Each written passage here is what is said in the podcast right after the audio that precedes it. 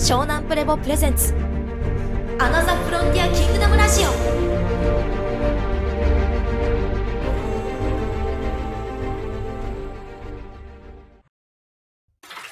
はい。始めます。始めましょう。よろしくお願いします。で、今年に入って、まあ、いろいろともっと発信していこうという体制がな整って謎のサイトですね。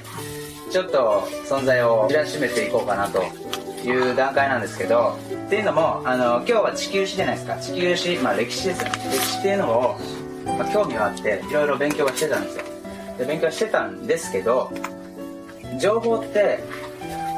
情報をまず収集能力と情報解析能力と情報発信能力って3つに分けられると思うんですで情報を収集するのはそれで力がいるんですよね検索リテラシーとかネットを使えるにしても情報をまず持ってくるっていうだけでも自分の求めてるっていうのでもやっぱりできない人できる人いるんですけど一番難しいのはその後の解析能力で今情報が集まるんですよ。ネットや、まあ、人にはこうやって会うのも簡単になってきてるから集まるんだけど僕はやっぱそこでつまずいてたんですね。それなりに自分ではこうじゃないかとかいろいろもちろん解析はするんですけどどうしても過去の出来事だからどんどん情報って色あせていくじゃないですか。だからまあどうとでも言えるしよく歴史は勝者が作るなんて言われますけど歴史って全部事実じゃない。っていうのはもうもちろんだと思うんですよ。やっぱりその時代時代によっての勝者、まあ、その時覇権を手にしてきた人たちが後世にこう記録していったものじゃないですか。で本当のところどうなのっていうのはやっぱり全体をしっかり俯瞰して見ていかないと分からないんですけどすごい大変なんですよ。で、まあ、また発信していくっていうことも大変なんですけど解析が一番大変ででその時僕はいろんな人に会ってたんですけどみんなこの僕が投げかける疑問に対してしっかり全部答えてくれるような先生とか、まあ、著名人とかいろんな人にも会ったんですけどね。そういう人でもなかなかいなかったんですけど今からま3年前にまたまたま出会って、まあ、僕がこの動画講座5つの動画講座で2回目かなピラミッドの図とかいろんな地球史に関しても多少発信してたと思うんですけどあれは基本的にあの僕が聞いたことを発信している内容になります。その時に宇宙経済学とか人体端末理論っていう言葉を聞いたんです朝稽古で開講から。最高から、はい。最高から、そうです。まあそこで発信のいきさつ。そうなんですさ初めて会って初対面ですよ。初対面で会って初対面で男2人で10時間ぐらい話してたんですよ。昼から終電だから仕方なく帰ったみたいな、まあ、全然まだ話す聞きたかったんですけどその時にここにまああそこに書いてあった三角形の図が書いてあって、まあ、その受験生にまつわることがまあびっしり書いてあったんですでそこからまあその当時は、まあ、こうした、まあ、もちろんセミナーとかもちろんネット上で動画配信とかブログも一切なかったんで、まあ、ここに来てそういう話を僕が聞いて、まあ、本職というかその頃から東洋学の治療科の先生なんですね。体を施術したりその体を見る、まあ、ということをずっと10代の頃から、まあ、何万人という人とこう対話しながら、え治療をしてきた人なんですけど僕の中ではなんで先生あの先生がこんなに知ってるんだろうっていうところから疑問が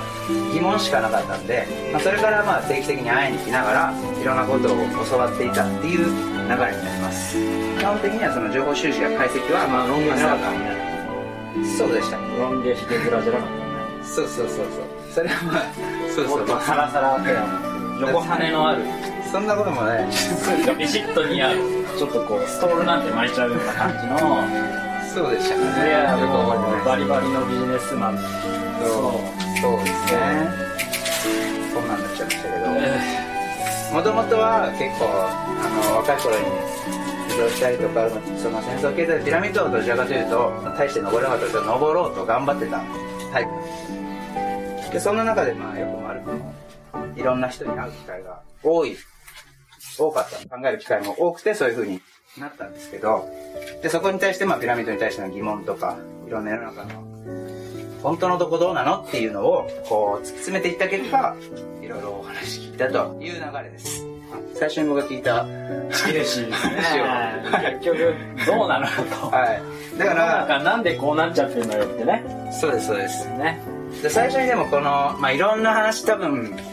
今日2時間半ですよね。2時間半だから大して細かく話せないと思うんですけど最初に映画1本分ぐらい映画1本分ちょうどね映画感覚で映画監督でね。見てもらうような感じになると思う幕開けですね。ただ世の中に結構あるじゃないですか。そういう地球史解析みたいなものとか坂本龍馬は実はみたいな、まあ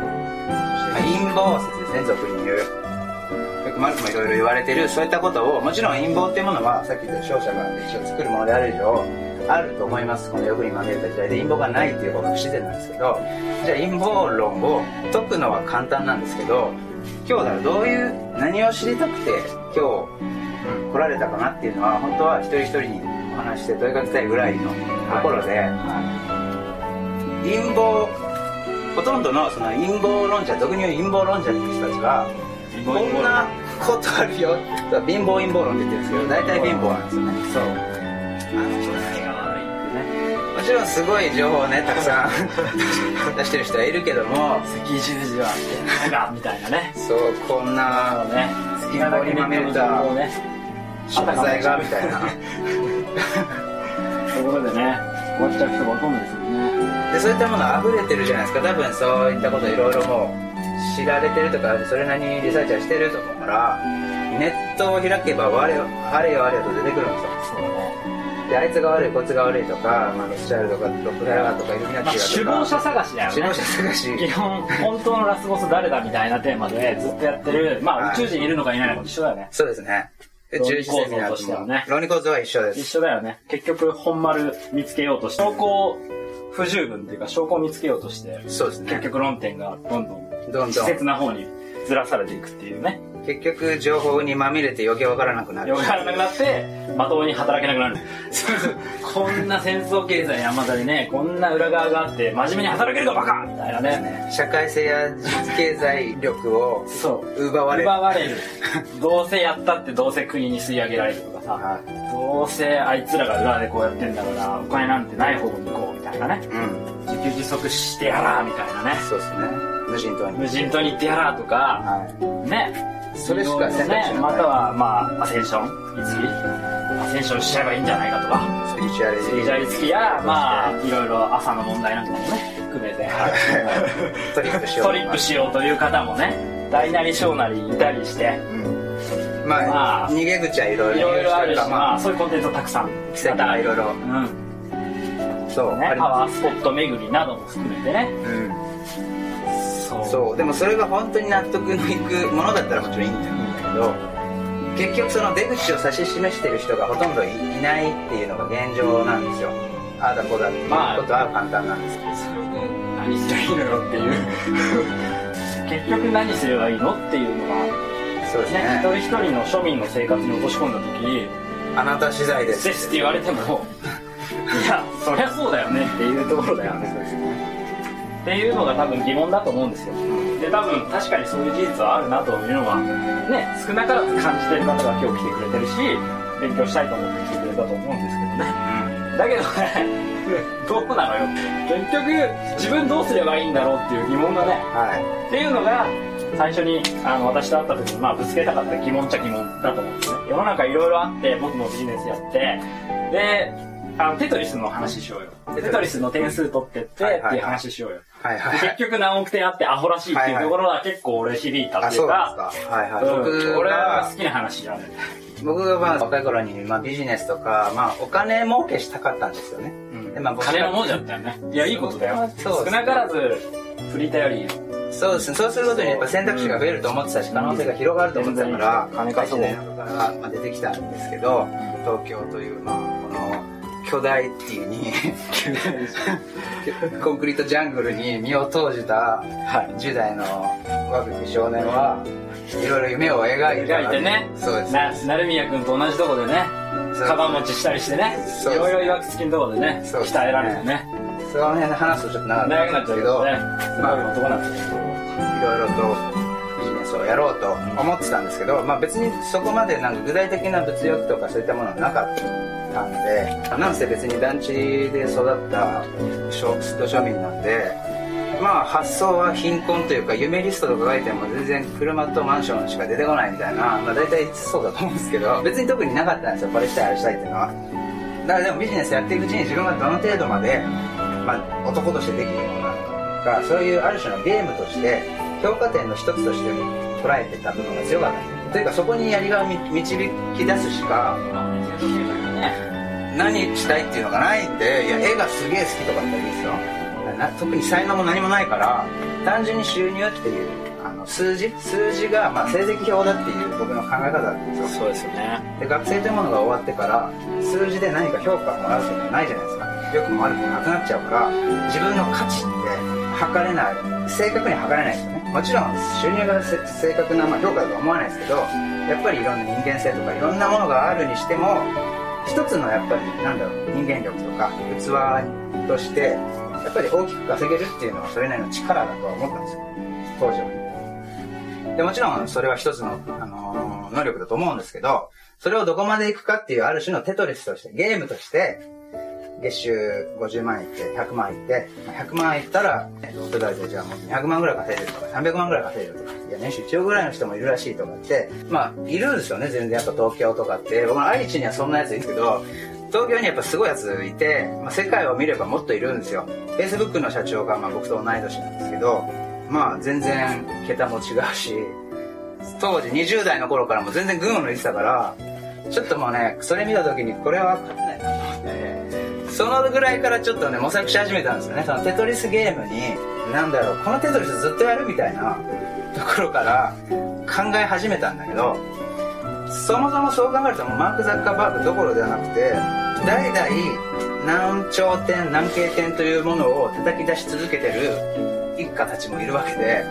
そういったものがどんどん情報を見ていくと見えてきちゃうんですよ。どうしても。上にが上には上がいでても上に登ってきた人こそが思うとこでもあったりするからそうそうね。そうそうそうそれは大切なとこだよね。それなりにやっていくと皆さん見えてきてで例えばさあのジョン・レイノンがそうで結局ビートルズでわーって売れてってもう音楽界では誰も追随を許さないってとこに実はその上にもっとあったみたいなことをビートルズを知ってしまって他の3人はまあそれでもこんな全部手に入れたんだからいいじゃんって言うけどジョンだけは いやいやいや俺ずっと違和感感じたのでやっぱそうだったわみたいな。全部分かったわみたいなでやめたんだよね。でそれを表したのはレシピっていう曲であってまあそのままそのままいいじゃんここでいいじゃんっていうのの意味なんですよ実は。でそういうのとかあったりだからある程度まあまあ言うたらそのところである程度の環境を持った人でそれに気づいちゃった人は問われるわけ。本当にこのままここに入ってまあ全部手に入れてまあある程度全部そのある中で半分は黙っといてっていう状態を作る。あ大人になるってことですよね。そうですよね。大人になれるか。そうなれるかって話。で大人になれない人はある程度権威とか発言権とかオピニオンリーダーになってしまったのに大人にならない人は殺されちゃうんですよ。ですか？うんでも何も大人にもなったことない人が子供に聞いたこと言っても相手にされないそれが陰謀陰謀論って言ってて、はいはい。そこそこいい線のこと言ってたって別にあなた何もあなたの言うこと誰も聞かないでしょっていう話であってそう。そういうニュアンスをやっぱ掴まないとダメですね一個ね。そうですね。うん。そう、はい。だからまあそういったことも踏まえて前でねこのピラミッドはピラミッドについてももちろん時間の限り解析したいしあはぱ当事者問題当事者問題であってそう。僕一番やっぱあむしろその戦争経済のピラミッドっていうのはあの動画でもみんなで作ってきたものなんだ代々僕らだけでなく歴史で加害者作ってきたことなんだっていうのがやっぱり一番最初にあの改めて共有しておきたいところで陰謀論者ってやっぱ被害者面ししちゃう人が多いんですよ。でまあどうそう聞こえちゃうし僕もまあそういうふうに多少こう上をディスるような表現はあるかもしれないし歴史をディスったり否定することはあるかもしれないけど自分にも非があるというか自分もその加担してたっていう意識が片を担いでるぞっていう分も片足突っ込んで片方担いでるのには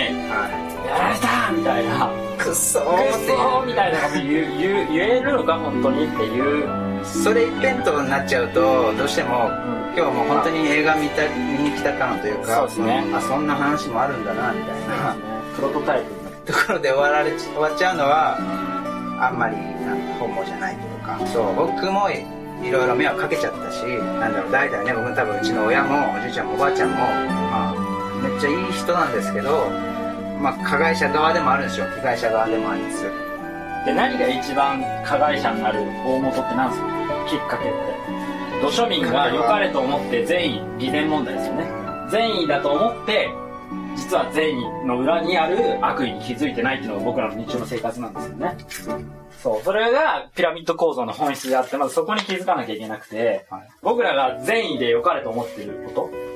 例えば原発問題でも原発はやんない方がいいって言って善意で拡散してる人たちいるけど本当にそれが何のためになってるのかとかじゃあもともと何が問題でこうなってるのかってことをちゃんと解析して全部踏まえてちゃんと自分の持論を展開できる人ってほとんどいない。それは勉強不足なんですそもそも。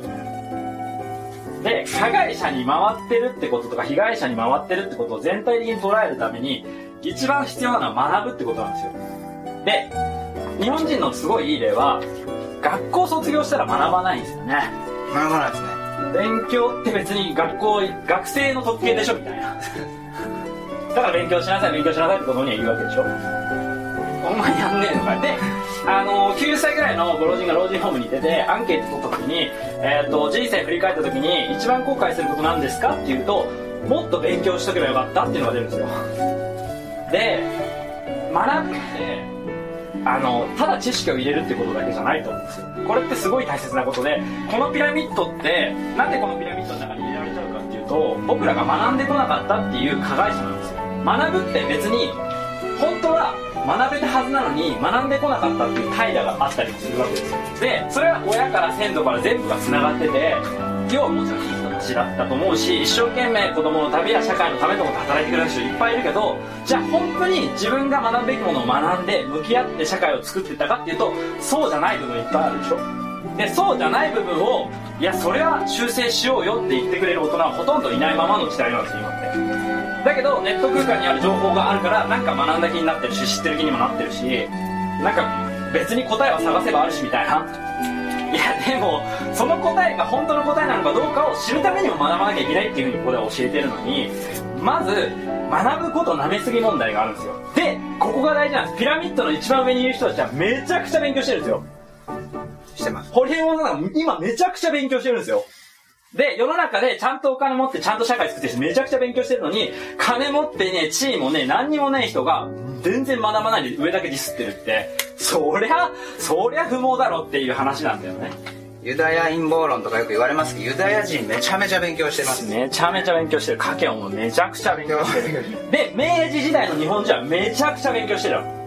いい僕らの土庶民みたいな人たちがめちゃくちゃ勉強してるのが寺子屋なの。めちゃくちゃ庶民が勉強したのが明治時代なの。鎖国が解かれた、これ学ばなきゃいけねえやって本気で思った人たちが今の日本の基本になってるわけ。それはもちろんいい部分も悪い部分ももちろんあるだろうけど、でも基本学ぼうとするスタンスっていうのは日本人の一番の魅力だったんだね。一番。勤勉なんですよ、本当は。でも今どうですか？そんな勤勉じゃなくなってるよね。うーんもうそれどころじゃないないじゃないですか。だから、あの、漢字書けなくなってるでしょ。英語話せる話せない別にして。漢字、なんでか書かないからだよね。で、読み書きそろばんって言うけど、書かなくなって、で、話さなくなって、もうこれで本もやるから、だから対話も下手くそ。要はだから漢字も書けない。要は物事を考えるって力が本当は奪われてるかもしれないのに、情報だけあるからなんか分かった気になってる。で、でも上の人は実際めちゃくちゃ勉強してるとか、意味わかんないわけ。なんで、そういう意味での学びを奪われてるんだってことをまず知ってほしいっていうのが、この地球史の。なぜ地球の時代をこう振り返っていろんな方向から考えることが大切かっていうと、やっぱり学ばないと結局自分の選択肢は広がないどころか奴隷になっちゃうんだよってことを自覚させる話なんです結局は。まあ動画でも説明してますけど、結局そうなるんですよ。教育を奪えば奴隷は作れるんですそれが仕組みなんですそうやって上の人間たちも教わってるわけ。だから今の要は土庶民の定義というのはいいですか？教育を奪われてるんです。つまり本来教わるべきことを教われないでそのまま大人になって社会に放り投げられて情報弱者として生活してるのが僕らの土庶民の姿。それがだからそのピラミッドの上が金融利権でもなければ戦争利権でもなく教育利権っていうのがトップにね書いてある理由なんですよそうなんです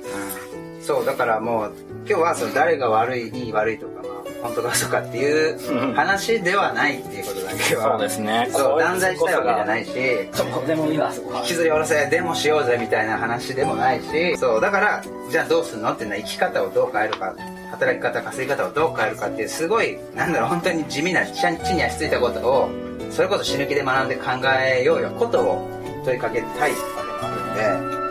そうそう。多少ちょっとぶっ飛んだ話も入ってくるけどそこだけはぶらさずに。そうですね、はい。まあとにかく自分は誰なのかってことを知るために学ぶということです。歴史を知ったり陰謀論の本質を学んだりすることは自分が何者か。この時代にあらず生まれてこの関係性やこの仕事こういう経済やこういう国なんでここにいるのかってことをちゃんと学ぶ現在地を把握するためにあるんですよ。で本来教育ってそういうものなんですよあなたが何者かを知るお手伝いをしますっていうのが学びなんですよ。でも今どうですか？そんなの何もないでしょ？そんなこと考えないで生きた方がいいよって言われるでしょ？意味わかんないよって話なわけ。で逆に真剣に考える人たちにスピリチュアリズムにすくい上げられたり新興宗教入っちゃったりまた伝統宗教のまあ絶対神がいる的なスピリチュアルセミナーなんかでお話しするんですけどそういうところにもハマっちゃうんですだからすごいですよ。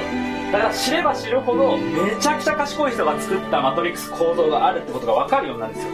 並大抵なことじゃ抜けられないなってことも分かるんですよ。で抜けない方が楽なんじゃないかなとも思うんですでなんでそれが楽じゃねえそれが違うんだってなんで言えるんですかってことが体ができないと分かんないって話だからこういうスパイラルがあるわけ。で本当のまああの鳥さんと川津君の動画見られた方がどれぐらいいるか分からないけど戦争経済のこの上位者たちの目的というのは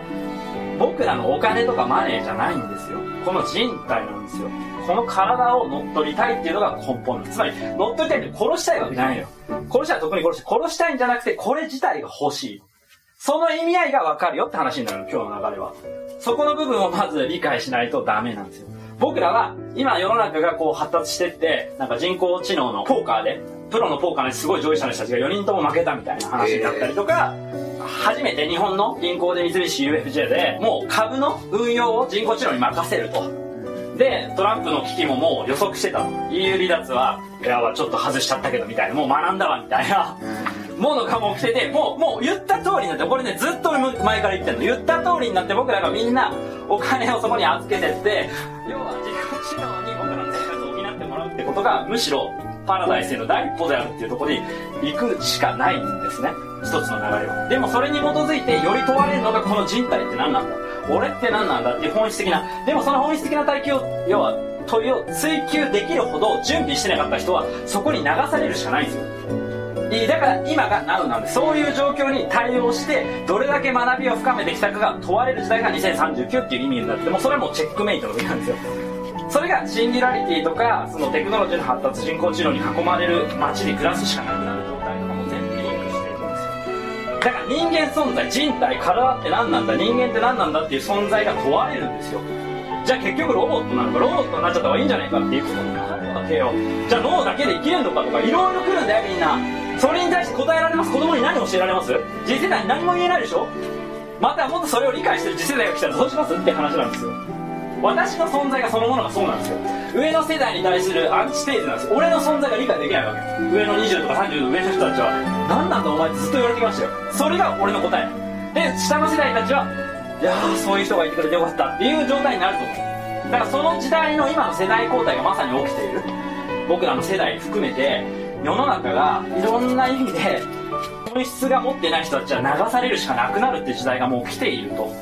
昔みたいに分かりやすく戦争で体が撃たれたとかそういうので亡くなるのはまだしも本当内部的に本当にこの自分たちの精神構造そのものとか体自体そのものにどんどんどんどん入り込まれてっていつの間にか抜き取られてるっていう状況に気づきましょうっていう話なんですよ。これがただのなんていうのあやふやな話じゃないんですよ。ちゃんと裏付けて説明できる話なんですよ。なのでそこら辺まで理解して初めてようやく現在地に立ってこの時代に生きてる意味が分かってくるよと。そして自分自身の謎とか日本とかいう謎とかいろいろ世の中で言われてることのものが全部付箋が繋がるようになっていると。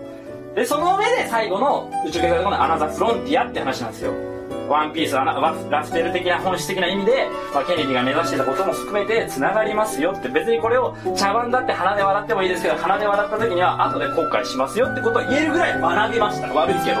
どうぞ反論してください。言えるもんなら言ってこいって話。ぐらいやってるから。これをただの飯の種にするんだらそうは言わないよ。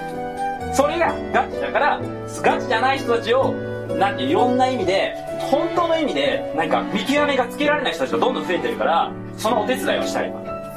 そこも含めて今日の話になるかなと。そうですね思います。はい。はい。なところで。はい。じゃあこれをましょうかね。進めていきましょう。はい。はい、うん。えー一応まあこれ戦争経済僕らが生きてるこの社会や今の時代をまあすっごいコンパクトにですけどまとめたものです。え一番下がまあ貧困えー教育配信層と、まあ、教育を完全に抜き取られていますここに関しては。僕らは教育する気持ちを抜き取られてるけどここに関しては教育したくても学びたくても学べないようなそうですよね。だ本当になんか後進国とか行くとマックとこになんか段ボール箱みたいなの持ってってそこでなんか勉強してるなんかガリガリの子とかいるんですよ。そういうはい。ですよねで読み書き計算できない、まあ、これが20億人実際に僕らにはこれも臨場感ない。ないよね。現場に今すぐバッて行ける。書ければ。ね。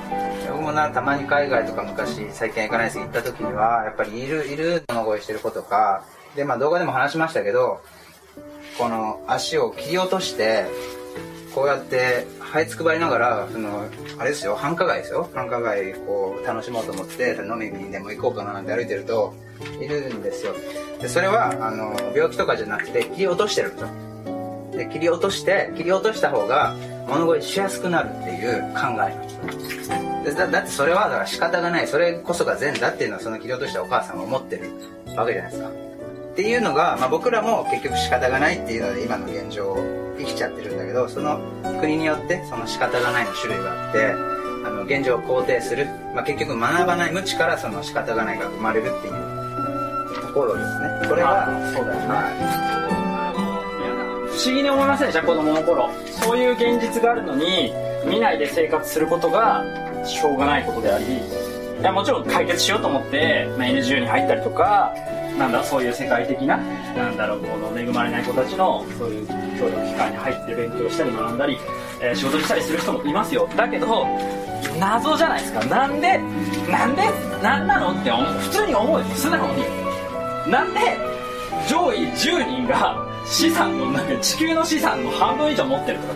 なんで？っていういやもちろん勉強してきゃそれなりの筋はある。それはもちろん分かってるんですよ。だけど素直になんでって思う。でなんでって思わないでしか僕ら自分を守れないっていう。なんでってのを捨てていかないと自分の生活を守れないっていう仕組みそのもの自体がなんでっていう。ことなんですよ。でそこまで皆さん問いを持ち続けてないんですよ。で私持ち続けちゃって大人になっちゃった部類なんですよ。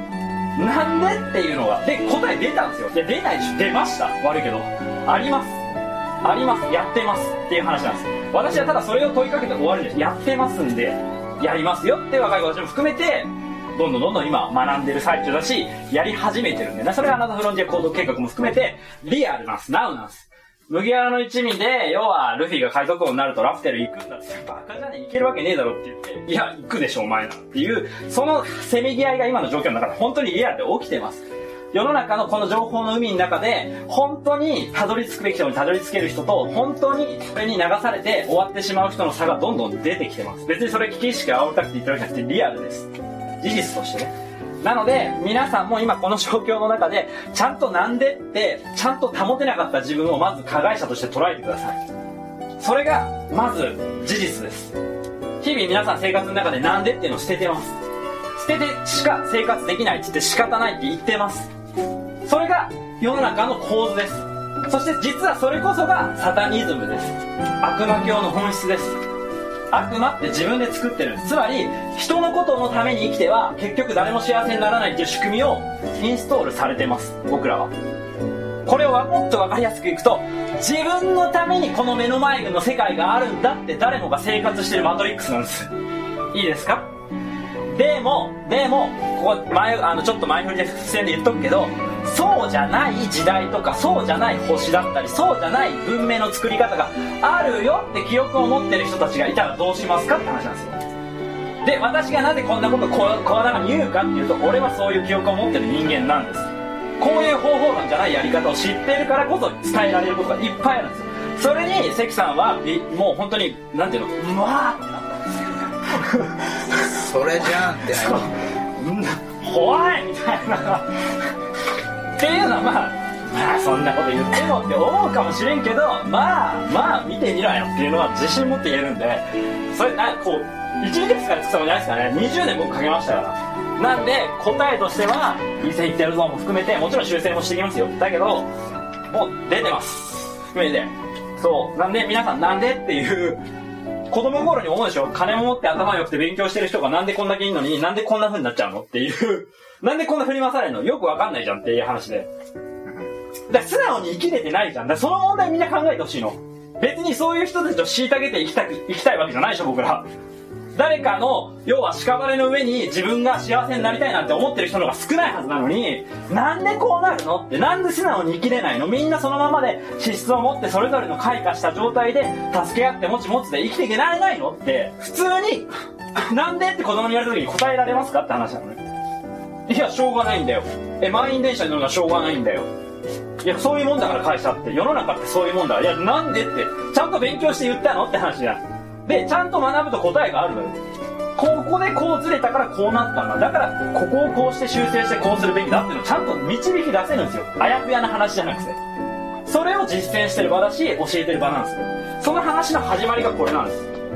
はい。はい。全然進まないけどこの調子でいきましょう。進めますはい、だからこれ、例えば今日渡しましたけど、全部終わらなくても、途中で終わりますかもしれないけど、そうですね。それでもいいんです。それ以上にこんなプリントアウトで見ればいいだけの話であって、こういうリアルな生の声の方が大切なんですね、ここに来てくれることは。なので、ちょっと脱線するかもしれないけど、この話を聞きに来たと私は思ってるので、一個一個気になることがあったら出していきます。その場で皆さんのこの空気感を感じながら私は体から溢れ出すことを出します。それは学んできたものとして責任として果たしたいからなんです。なので、その時必要なことが出てくれば出てくると思うんで、そうですねそれを進めていきましょう。はいはい、お願いします。ますとこれが年間1500万人がしそのうち1000万人の人奴隷労働の教養という層は、まあ、さっきも言ったんですけど臨場感ないんですけど実際にあの僕らもこれあの綺麗事じゃなく事実で僕らの税金がここで子供の足を奪ってる時代にもなってるしなんだろうなちゃんとこの階層は分離してないっていうことは感じておいてください。僕らもあのその辺の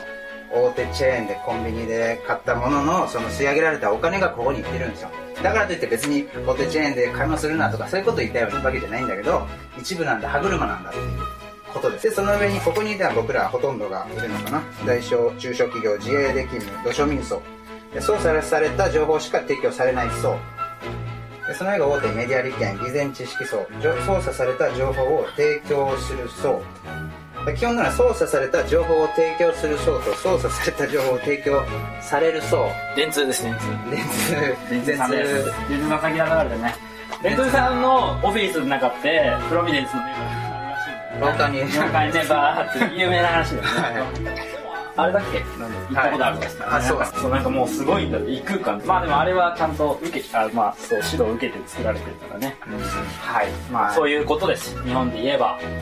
海外会社があって。で今ね叩かれ始めましたけど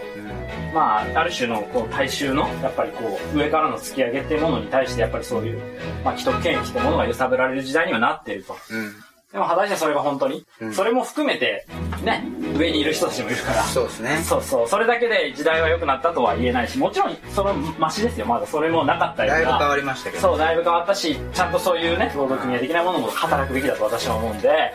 そう意味がないよとは思わないんですけどっていうことですね。メディアの形はだいぶ変わりましたね。変わりましたね。うん。でインターネットっていうのがやっぱり、まあ、いい部分も悪い部分も含めて大きく変革をしたからだからインターネットがでもあたかもこの情情報操作をあの打開したみたいに。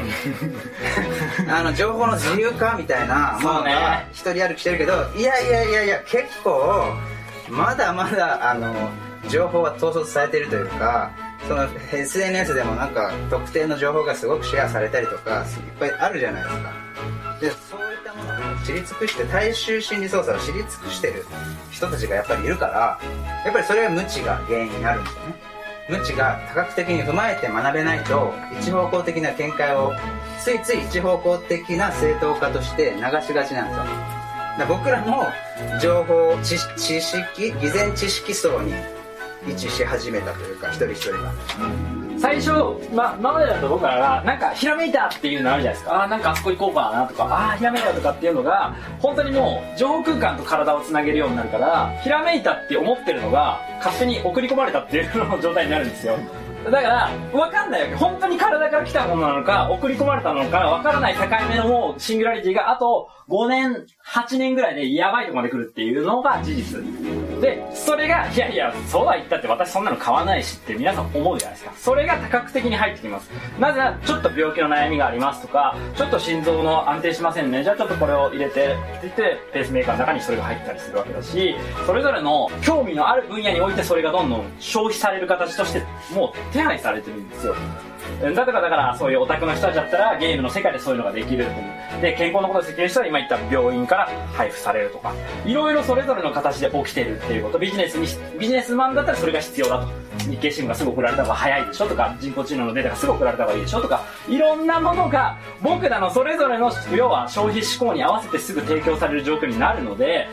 どんなに言ってももう無理なぐらいに含めて、そういうのが手配されるので、リアルです。はい。なので、実際私たちが、まあ、ここで言う、本当の意味でね、あの、上位者の意図というのは、もう、まあ、ここでは旧火星文明再生計画という話や、まあ、火星旅行をなぜしたがるのかって話もつながるんですけど、結局は、彼らの新しい世界のグランドデザインといいますね。要は世の中こういうふうにしてるきが、ですか、今まで僕らがあった宗教観、こういうのが神だとか、あとは政治観ですね。要は国民投票で政治して決めるとか、いろんなものをぶっ潰していく。それはぶっ潰し方は戦争でぶっ潰すやり方じゃないんですよ。情報統括によってしていく。それがもう来てるんです。もう皆さん、now です。そう。だから、本当の意味で、体に目を向けさせるものとか、真実に肉薄していくもの。つまりそういうものに対する根本を揺るがすような考え方とか、英知ってここで言ってる、英知はほとんど出てこない状態になる。っていうとこなんですよね。なので、皆さんが思ってるほど臨場感薄い話じゃないということです。実際気づいた時にはそれに取り囲まれてたっていう時代に入ります。はい。本当に中途半端に学んだ人からすれば、全然ありや全然あり。よむしろそんなこと言ったらバカじゃねえのって言われるよ。遅いよ。そう、遅いっていうか、そういうの、そういうのやめな。昔カメラとかでこうカメラができた時にカメラ撮ったら魂抜かれるみたいなそうそうこと言ってたやつと同じ同じ扱いを受けるっていう現状はありますね。携帯なんか誰も持たないよって言ってたそうそうそうそう。部類の人たちだと思われてる。そう。なんです人工知能や。そうそう、そういうこと言うタイプね。上がってないねはいはいはいあ遅いよみたいなとこだね。そうですねはい。でもそれはやっぱその体人体いろんなそうちょっとね抜けてる部分があるというか本当にそうなのっていうのはやっぱ今日その辺も含めて考えてもらいたいというか実際に僕らの生活に関わることなんでこれはだからやっぱ道具って何なんだってとこなんだよね。便利って何とか。皆さんが問いかけられてる、まさに便利な時代ですよね、まさに僕らは。便利なんですよ。うん便利ですね便利であれば、例えば、ウォシュレット。便利ですよね。便利ですよね。でも、いろいろありますよねっていうのは、まあ、記事に書いてますけど、いろいろ便利になってるじゃないですか。で、エレベーター、便利ですよね。でもその分足腰弱りましたよね。そう。椅子があったりするもうこの、要は椅子、要は普通に座椅子になっちゃうんですけど、皆さん正座長時間できないじゃないですか。で、僕ら畳の生活がなくなって、確かに畳って大変なんだよね。1年で張り替えたりなんだりって。でも床、フローリングが拭きゃいいだけだし、便利だよね。だけど、畳がなくなったことによって僕ら、要は、こう、足腰、まあ正座したりとか、まあ基本ね、尊虚もそうなんだけど、体、要は足の指をしっかり畳にくっつけて生活するってことがなくなってるんですよね。だから、いろんなことがどんどんどんどん、だからって昔の生活に戻ろうって考えたって意味がない。だけど、本当にその中に抜き取られたものと、要は取り戻さなきゃいけないものと、その取り戻したものと、今手に入る便利さっていうのを比重にかけた時に、本当にこれを捨ててまでこっちに価値があるかっていうことを問いかけながら選択してってほしいんですよ、一個はね。で、唯一、便利さでも絶対に譲り、要はね、譲っちゃいけない一面は僕は体だと思ってるんですよ。なぜかというならば、ここがポイントなの。すごいテクノロジー発達してますよね。コンピューターの世界や今言った人工知能の世界もすごいんですよ。でもですよ、目の前にいいですか？街路樹があって葉っぱが落ちます。その葉っぱ1枚作れないですからね。言ってる意味わかる？葉っぱを、じゃあ 3D プリンターでやったって葉っぱになんないんですよ。葉っぱの形は出ますよここがポイントなんですよ。生命というものはみミジンコ一つ取ったって作れない。でもさも分かったようなふりしてるでしょ今。でロボットがどんどん果たしてるか僕ら分かった気になってるんだよ。でまた脳科学の研究人たちが人工知能を作ってるから人間の存在そのものがそこで分かったかのようなふりになってくるんだよね。もちろん謙虚な人たちはいやまだまだ謎がいっぱいですよっていっぱい言う人もいますよ。だけどなんとなく便利な要は道具の方が優先してしまうことで僕らがなんか本当は分かってないのに分かった気になってるってことの危なっかしさが後でつけて帰ってくるっていう実は予測というかある種の予言をしてるんですね。これが。でここはすぐ現実化しないからいやいやそれは便利の方が大事でしょってなるけどここの問題点なんですよ。もう作り上げた時にはもう時すでに遅しってことが水盆に帰らずなんて話もあるように原発の発電のこともそうですね。もう普及してしまったからもう戻らないんですよ。だからそういうことも含めて今僕らがやっていくことも戻らないところにもう来てる。でもなんで戻らない状況になってしまったってことを地球史で勉強しないと分かんないんですよ。じゃあどうすんの？もう先にじゃあ諦めた方がいいじゃな。いですかいやそうじゃないんだっていうところが体っていう話になってご自身の体だけはいいですか？100兆円あっても買えません。小指一つも買えません。臓器移植で買えるかもしれないですけどあなた自身の統括した人体っていうのはとてつもない額。要は世の中の一番全部のお金集めても買い取れません。つまり作れませんってことです。この部分をどこまで日々意識して生きてますかって話です。だけどそれが、ま、あたかも安っちいものつまり体に機械入れた方が得だよっていう状況をどんどん空気感として作っていく流れになってるんだよね。そこに対していやそんな古臭いことって言われるな。もちろんそうなんですよ。なんでかって言ったらどんどん体が弱っていく環境で生活してるから。便利な方に依存すれば体弱るからそっちに頼らざるを得ない状況がもう用意されてるんですよ。いいですか？なので逆説的だけど本当の意味でナチュラルな体を要はすごい強い遺伝子なり体っていうのをずっと維持できる人たちがとてつもない価値を持つ時代がこの後来ます。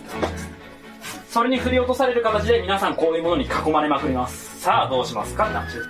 はい。ここら辺が基本なんです。そうですね。はいはい。はい。進んでないけど進みましょう、はい。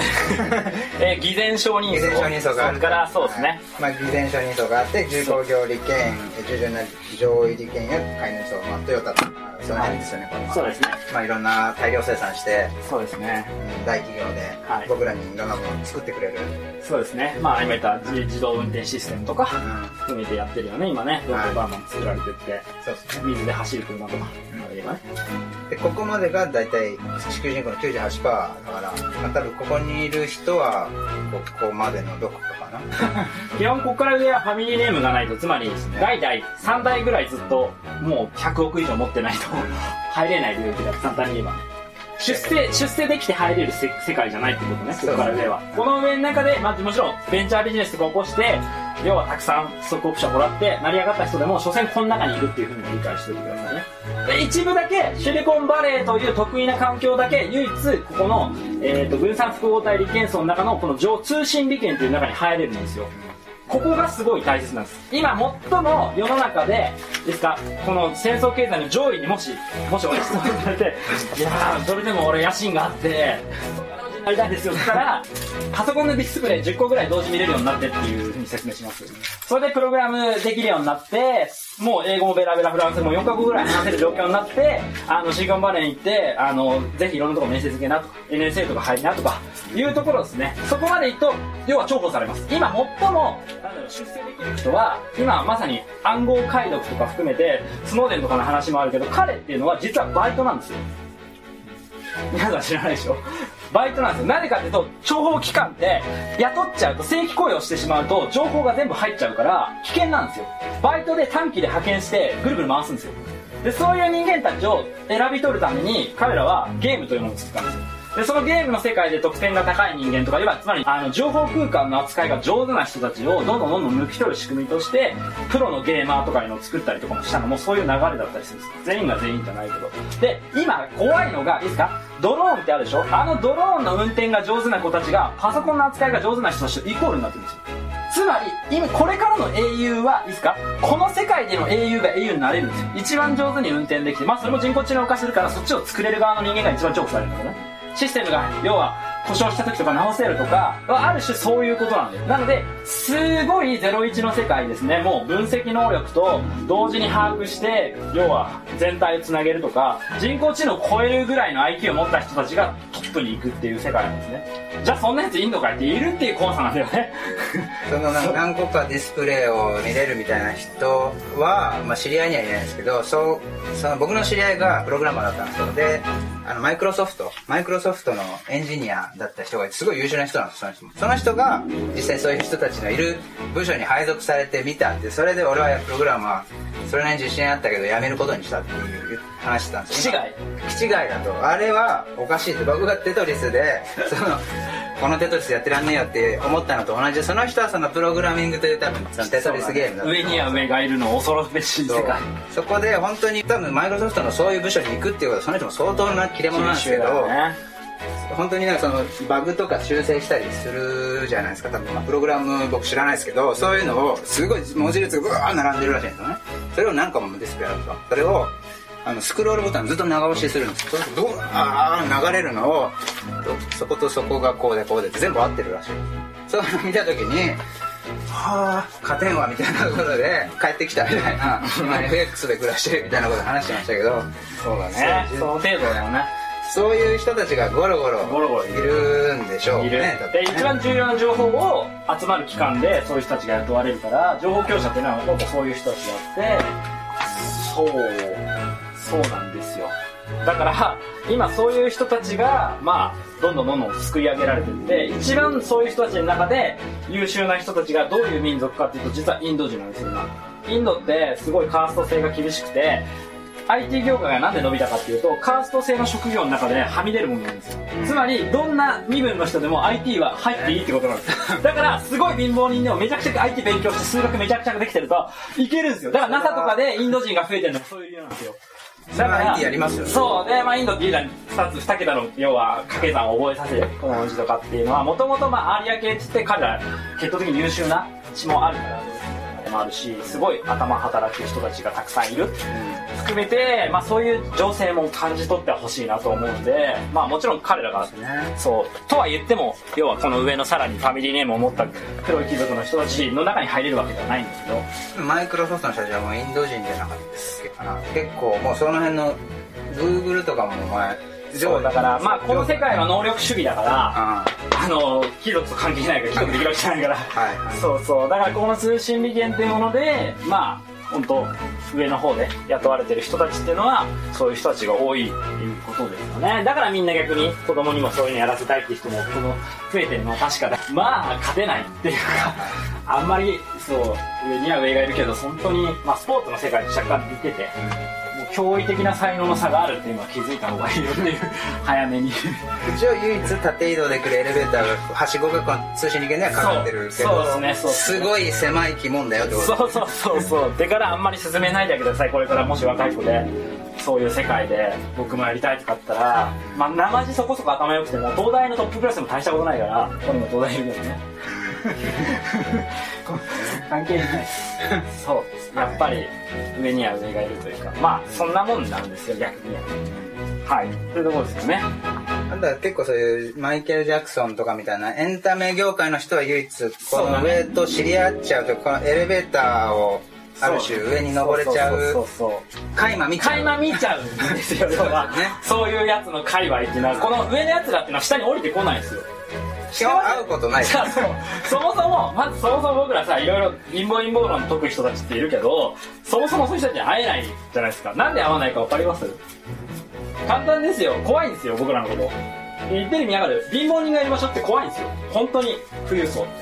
だから要はもちろんじゃあ警護するとかもそうだけど怖いんですよ。だって100万ぐらいいいじゃんロロスチャイルドみたいな。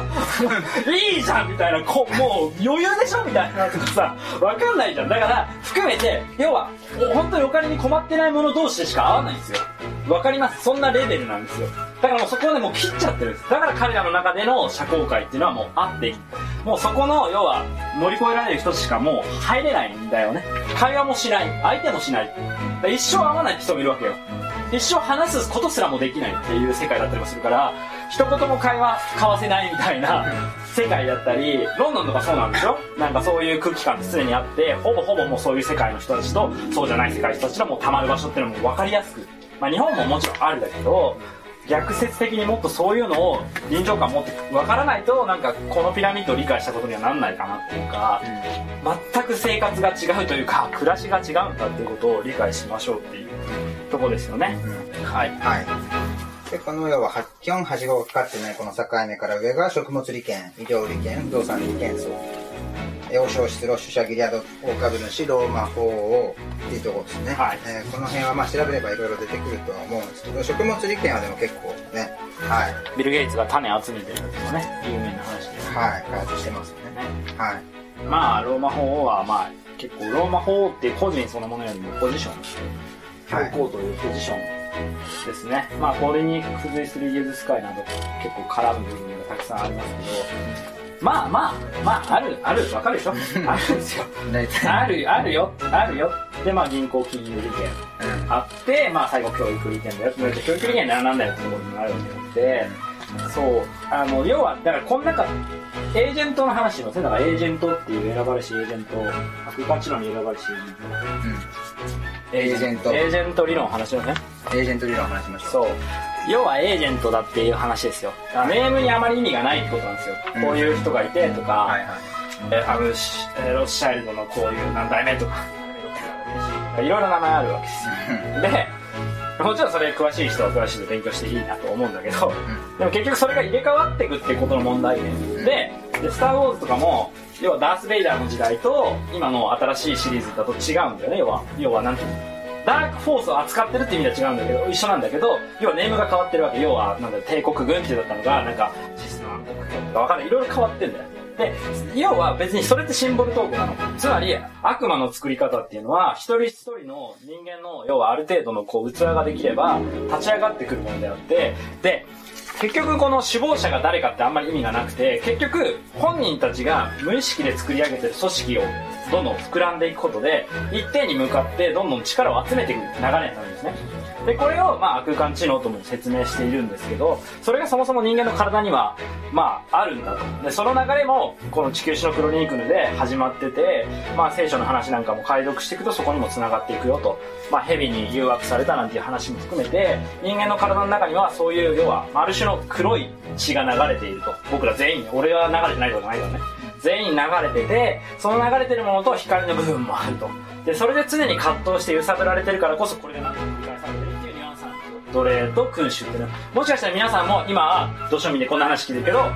別の時代ではまあわかんない。まあ魂の話はしなくていいんだけど要は別の時代では先祖がすごい高い地位にいたかもしれないしそれをくぐり抜けてまた今度土壌に落ちてるかもしれないしそれがぐるぐる繰り返されてるかもしれないっていうことを考えてほしいんですね。なので結局特定の人物にあんまり意味はないってことは押さえておいてください、なのでそれを踏まえて自分の生き方がどんなのかっていうことを問いかけなきゃいけないわけであってでも先ほど話しましたけど結局はな何が言いたいかというと結局ねそれぞれの組織の自分の利益ってのがあるわけじゃないですか。例えばアメリカ政府はアメリカ政府の利益を追求してるわけですよ。でそれがじゃあメキシコ政府とぶつかってますっていうのが今の簡単な情勢だったりするじゃないですか。でそれぞれがこの要は利権もそうなのね。食物利権持ってる人は不動産利権に対して文句あるわけで俺たちの利権もあるだろうって言う言ってるわけだし逆に軍産軍の武器を作ってる人間たちは金融牛耳ってやつがお前そこのあれ緩めろよとかいろいろあると思うね。で何が言いたいかっていうとなんでこんなに賢くてお金持ってる人たちが力合わせないのっていうと結局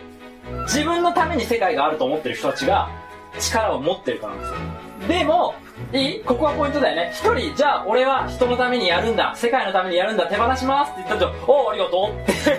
てわかる？おーいいじゃあお前流れっていう。で終わり。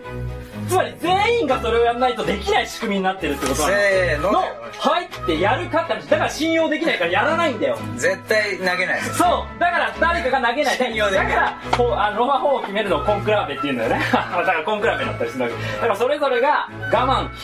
ロシアさんが話したらこっちも話しますよ。みたいな。いやーみたいな。一緒に話しましょそう。ねえ。う一緒にマラそうソンそう走ろうっていうぐらいしかそうそうそうそうでそれを騙し合ってる世界なんですよ簡単に言えば。じゃあいつまでに話しますよって言って話さなかったりするわけ。だから信用できなくて軍を持つしかなくてまあ自主的まあ某自衛のって言いながらたくさん軍事費が上がっていくって仕組みとしてそれをすくい上げてお金でぐるぐる回して戦争経済って言って戦争を牽制することで巨大な網を作っていくっていう仕組みなんです。ですか？らこの流れを理解してもらいたいです。自分が逆にこの上位者の当事者だったら確かにできないでしょ。だってやったところでって思わない？あいつら絶対話さないから意味ねえだろって。だったらこれを掴みながら何かすることだろうってみんな言い始めるのよ。言い始めてるのが今の世界なの。って考えた時に、まあ、上位者のまあ大変さというか葛藤も感じれるというかそうは言ってもってことで陰謀論言われてもわかんねえこっちも死亡者知らねえよみたいなのもあるだろうし俺は俺でやってんだよってあるんだよ。ロスケだろうとロックフェラーだろうと。もちろんその裏に持ってる。いたとしてもそれもそれであるわけで。っていうところをなんかシンプルにまず理解しておかないとそう被害者意識だけでその加害者をね弾劾裁判してもあまり意味がないっていうのはずっと言ってますけどそこまで理解してほしいなとは思うんですよじゃあどうすりゃいいのよっていうところをまあ細かく精査していく話になっていくのかなと思います。そうですね。この辺まで知るともう結構停止しますよね実は。でシーズンね。もうもうややめようそういうこと考えるの無理じゃんそう。普通に働いてそこそこ自分のいい生活作ってまあなんだね23回海外旅行できるような年収を手に入れてまあ幸せな家庭作ってまあ親にちょっと親孝行してまあ自分は最後はいい老人ホーム入れればいいかなみたいな。そのために自分に合った生き方働き方作れればそれでいいかっていうまあこれリバタリアンして個人主義なんだよね。個人の幸せを追求することをやっていきましょうって思うよね。その通り。ですそのために作られたんです。それの代表者たちが僕らの上にいるんです。このピラミッドなんです。つまり僕らの鏡なんです。この人たちも思ってるんです。個人主義なんです俺らは俺らの世界でしっかりやっていきますよっていうことなんですよ。言ってる意味わかります。なので僕らがその鏡なんだから僕ら自身がその生き方を変えられない限り彼らも変わんないです。人が変わるだけですよって話です。言ってる意味わかりますか？なので、ここまで学べて初めてこのことが分かった、このピラミッドが、ああ、戦争経済ってそういうことかっていうところで一応理解したってことになります。いいですか？ここまで理解力を上げてください。なので多角的な視点でここまで捉えて全体像が見えてきます。社会の構造というものを把握したことになります。はい。